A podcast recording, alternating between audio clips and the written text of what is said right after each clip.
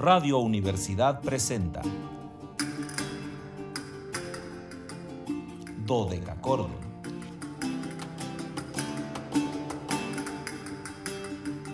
Un programa para encontrarse y reencontrarse con los autores y composiciones de la antigüedad, el medioevo, el renacimiento y el barroco.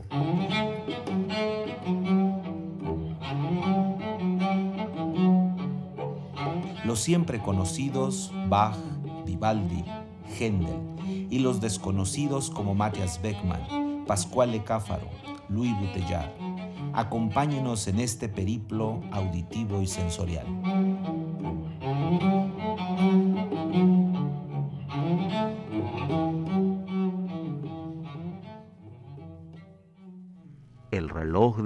Universidad Autónoma de San Luis Potosí marca las 13 horas con 3 minutos, una de la tarde con 3 minutos. Cálidas, calidísimas, antiguas, mortuorias y sonoras tardes, estimados radioescuchas. Bienvenidos a este su espacio radiofónico de la amplitud modulada de la universidad titulado Dodeca Cordon en este viernes 29 de octubre de 2021.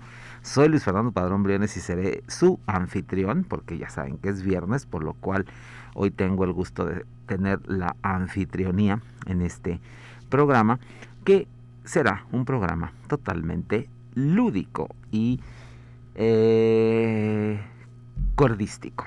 Es lo que vamos a tener el día. Los invitamos a seguirnos a través de las redes sociales en www.facebook.com diagonal dodecacordon slp, dodeca con K y CH, dodecachordon slp con mayúsculas. En Instagram síganos como dodecachordon 2, 2 con número y en Twitter arroba dodecachordo. Ya saben que en este caso todo con minúsculas, súper importante. Y quiero agradecer a todas esas personas que nos han estado siguiendo por el Twitter en los últimos días han sido muchas. No sé qué ha pasado con el Twitter, pero me da muchísimo gusto que Dodecacordon tenga esa proyección, sobre todo en el extranjero, porque curiosamente son casi todos europeos los que nos han estado siguiendo y casi todos gente cercana a la música de alguna eh, manera. Entonces me da mucho gusto que el Twitter esté cumpliendo su función. Instagram está un poco más lento, pero también tenemos algunos seguidores importantes. Ya saben que les comento siempre que a través de el Instagram nos hemos contactado con algunos de los artistas que hemos tenido invitados los viernes, lo que pues igualmente me da muchísimo gusto. Y bueno, no olviden que el 826 13 48 es el número telefónico de siempre, antecedido de tres cuatros, para que se comuniquen con nosotros en tiempo real y vivo.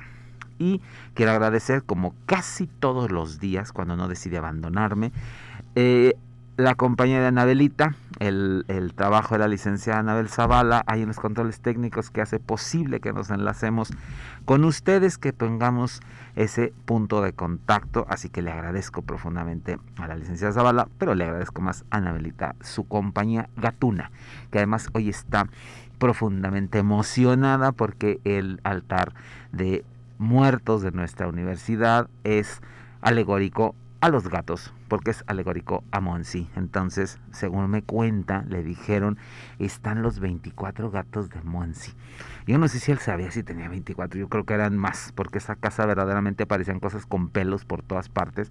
Entonces, yo no creo que hayan sido 24, supongo que estaban como multiplicados al cubo. Entonces, alguien contó que eran 24 y aquí los homenajearon a los 24, por lo que Anabelita está sublimada ante ello. Y bueno, les recuerdo que hoy es viernes, viernes de podcast, viernes de quedarnos en la nube, viernes de invitado, viernes de Spotify, porque ahí nos quedamos guardados en Spotify. Nada más tienen que buscarnos ustedes como Do de Cachordon programa de Radio Universidad AM.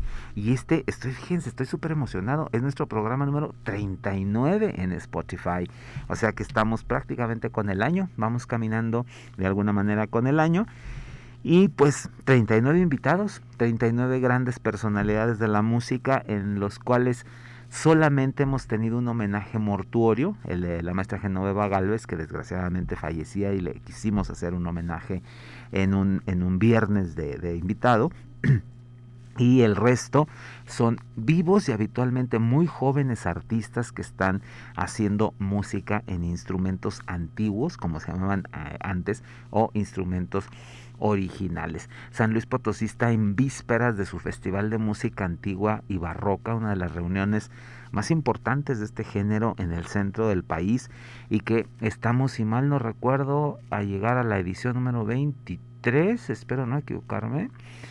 23, sí, porque empezamos en el 98, por lo tanto es la edición número 23 este año del festival, que tiene sus problemas, por supuesto, los cambios de gobierno han implicado algunos retrasos, pero pronto habrá Festival de Música Antigua y Barroca, no se lo vayan a perder, acompáñenos en lo que tengamos, porque de verdad es un esfuerzo enorme hacer estos festivales. Y hoy... Fíjense que les tengo un personaje que hoy les voy a fallar, porque hoy no voy a obedecer a mi esquema de no sabemos qué día nació, no sabemos cuándo, cómo, dónde ni a qué hora, sino que hoy sí sabemos todo sobre nuestro invitado del día de hoy, pero es que hoy es su cumpleaños y entonces quería celebrarlo porque es una de las figuras más importantes de la música históricamente informada. Y me refiero al eminente chelista y director de orquesta japonés Hidemi Suzuki. Además, le mandamos un gran saludo porque prometió estarnos escuchando, por lo tanto, Hidemi, eh, thanks Em, muchas gracias por escucharnos. Te iba a hablar en inglés, pero mejor te hablo en holandés al final, porque eh, japonés no puedo. Definitivamente no es una lengua que yo voy a pronunciar, entonces no puedo saludar en japonés, pero saludaré en flamenco holandés, que es tu segunda lengua, que me da muchísimo gusto eh, compartirles. Les digo, eh, Hidemi Suzuki, les comentábamos un poco desde ayer, es eh, un joven, bueno, ahorita no es tan joven, un eh, chelista que muy joven empezó a estudiar música en su Japón natal, ingresó eh, muy pequeño a estudiar música y posteriormente este gusto, que parecía un gusto infantil, pronto fue una forma de vida y entonces le pidió a sus padres que lo enviaran a estudiar de manera profesional música, por lo cual ingresó a la escuela de música Toho Gakuen, ahí en Tokio, donde continuó estudios de violonchelo, su instrumento siempre fue el violonchelo, y comenzó a estudiar dirección orquestal ahí en la escuela. Eh, él obviamente llegó al violonchelo a través del violonchelo romántico, a través del chelo que conocemos nosotros, el chelo clásico, romántico, y eh, tras graduarse comenzó una carrera eh, brillantísima, tocando prácticamente todos los grandes conciertos para violonchelo del siglo XIX y aún algunos del XX. Esta eh, fama se debió a dos factores muy importantes. Una delicadeza en el toque que ustedes van a, escuchar el día de hoy y una técnica depuradísima. Es un hombre que lee entre líneas como pocos, tiene un discurso muy íntimo en torno a la música. Y en 1984 tras ver unos videos eh, de un concierto de violonchelo barroco, eh, él se, emocionó mucho por ver que era un instrumento un poco diferente al que él tenía, un toque diferente al que él hacía. Y esto lo llevó primero a escuchar las pocas grabaciones que iban apareciendo y que llegaban al Japón. Entre ellas pudo escuchar a una figura que ya tenía un prestigio en, en el mundo de la música entonces llamada antigua y barroca, eh, que era el maestro Anel Belsma. Investigó, que imagínense, en 1984 no era tan fácil investigar como ahora. Investigó dónde estaba este maestro, supo que estaba en los Países Bajos y sin dudarlo mucho fue hasta Ámsterdam para hacer una maestría con su admiradísimo Anel Belsma y se convirtió en uno de sus alumnos más destacados. Eh, él, llega en 1984 a Ámsterdam con Anner y eh, que bueno, Anner Belsma ustedes saben que es una parte sustancial y consubstancial de nuestro dodecacordon porque la rúbrica de entrada, la burré de la suite número 4 de Johann Sebastian Bach que nos da eh, entrada es el maestro Belsma el que la interpreta entonces con, estuvo con Anner durante casi tres años estudiando y en 1986 se hizo un primer concurso eh, convocado por Anner, el que se llamó Primer Concurso Internacional de Chelo Barroco en París. Y por supuesto, nuestro invitado del día de hoy, Hidemi Suzuki, se levantó con el primer premio sin mucha, pero verdaderamente sin mucha dilación. Y entonces, a partir de ahí, su vida en el cello históricamente informado, en el cello barroco, fue absoluta. Participó en todas las grandes orquestas, estuvo en la del siglo de las luces con Franz Bruggen, del 85 al 93, luego participó como chelista principal en la Petit Band con el maestro Sigisbald Koichen y así nos podríamos extender pero yo sé que lo que ustedes quieren es escuchar música, porque ya escucharon mucho mi voz apagada, comentarles detalles muy importantes, eso sí, o sea, no, no por mí, sino porque necesitábamos conocer la, la mm, biografía breve de este personaje que hoy nos está acompañando, Hidemi Suzuki, y les vamos a compartir tres grabaciones básicas, un primer disco que es además exquisito, un disco único que se llamó Seis sonatas de violonchelo de Francesco Geminiani. Este disco, si mal no recuerdo, es del año 99, lo acompaña el Richard Carr Consort y vamos a escuchar, por supuesto, el primer, eh, la primera sonata para violonchelo solo a cargo del gran Hidemi Suzuki.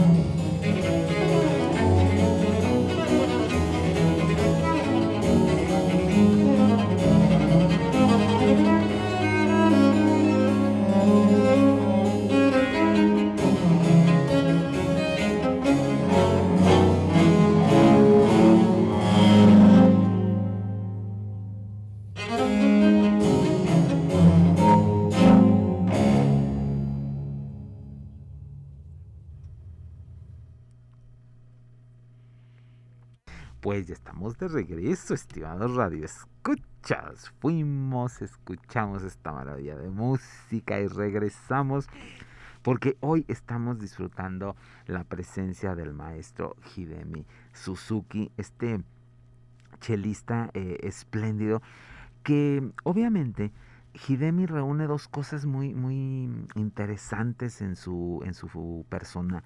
Una naturaleza oriental que lo lleva a, esta búsqueda de los detalles, eh, sutilezas muy altas que pasan a veces desapercibidas para otros ejecutantes, porque es la tradición de, su pueblo, es gente de una minuciosidad tremenda. Eh, si ustedes escucharan hablar a Hidemi, de verdad quedarían, eh, aunque no les gustase la música, quedarían enamorados solamente con escuchar cómo se expresa de, de los paisajes sonoros que se consiguen, es una palabra que él utiliza mucho, los paisajes sonoros que se consiguen cuando se está interpretando una obra.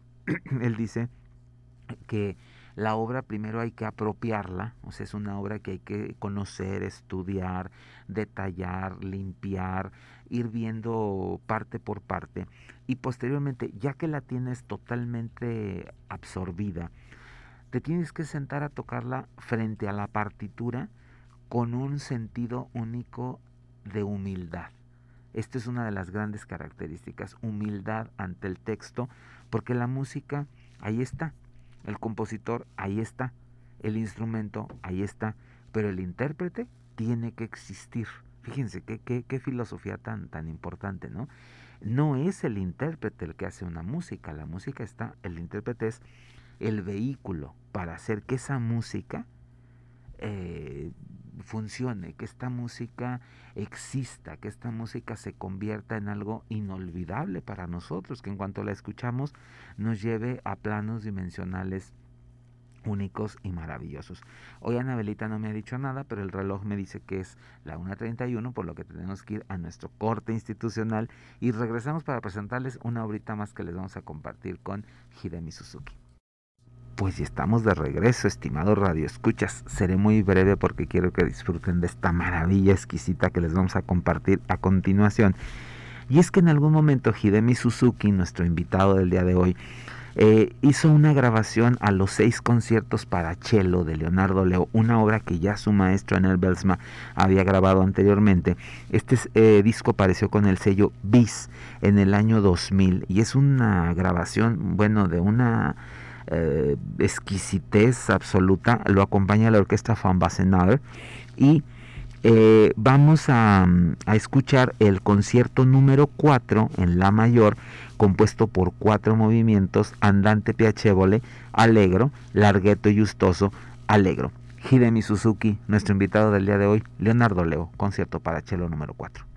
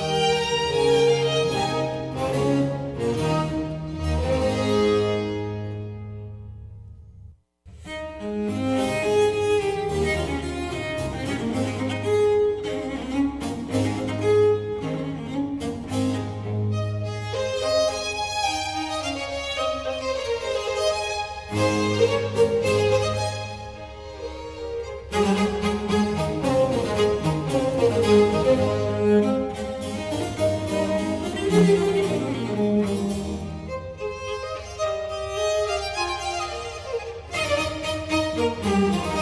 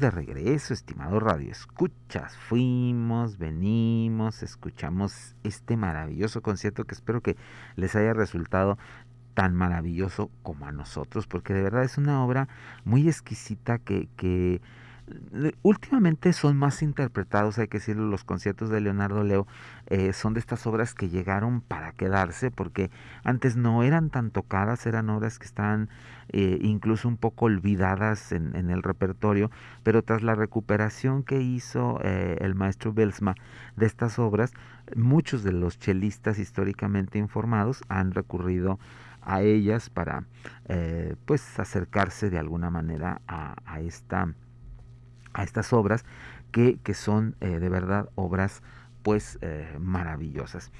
Y eh, nuestro invitado del día de hoy, Hidemi Suzuki, ha participado también de un proyecto espectacular, un proyecto espléndido del cual les he hablado mucho aquí, que es el trabajo del Netherlands Bach Society, la Sociedad Bach de los Países Bajos, que está haciendo una labor de grabar toda la música de Juan Sebastián Bach en instrumentos originales, en espacios muy lúdicos de Holanda. Eh, han hecho uso desde iglesias, palacios, una antigua factoría que ahora es una sala de conciertos, dándonos grabaciones eh, realmente espectaculares y eh, por supuesto una de las primeras obras grabadas fue las seis suites para cello solo que seis maestros eh, del violonchelo interpretaron cada uno una de estas obras y al maestro Suzuki le correspondió la número 5, que es la que vamos a escuchar solamente una parte, por supuesto, porque el tiempo ya está sobre nosotros.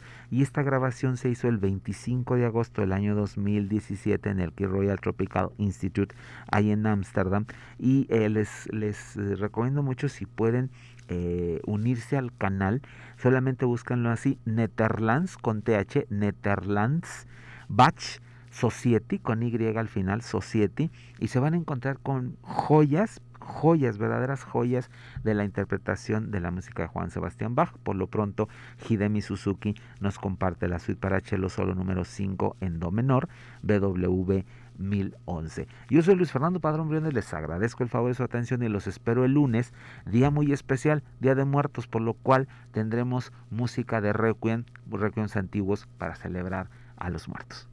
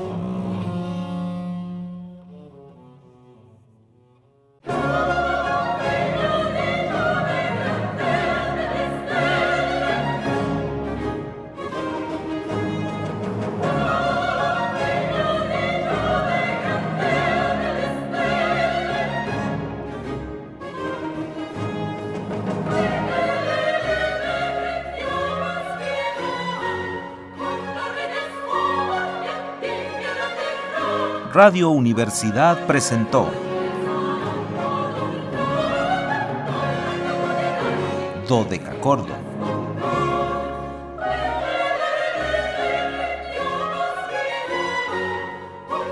El espacio para compartir con los grandes autores de la música del pasado. Nos encontramos en la siguiente emisión.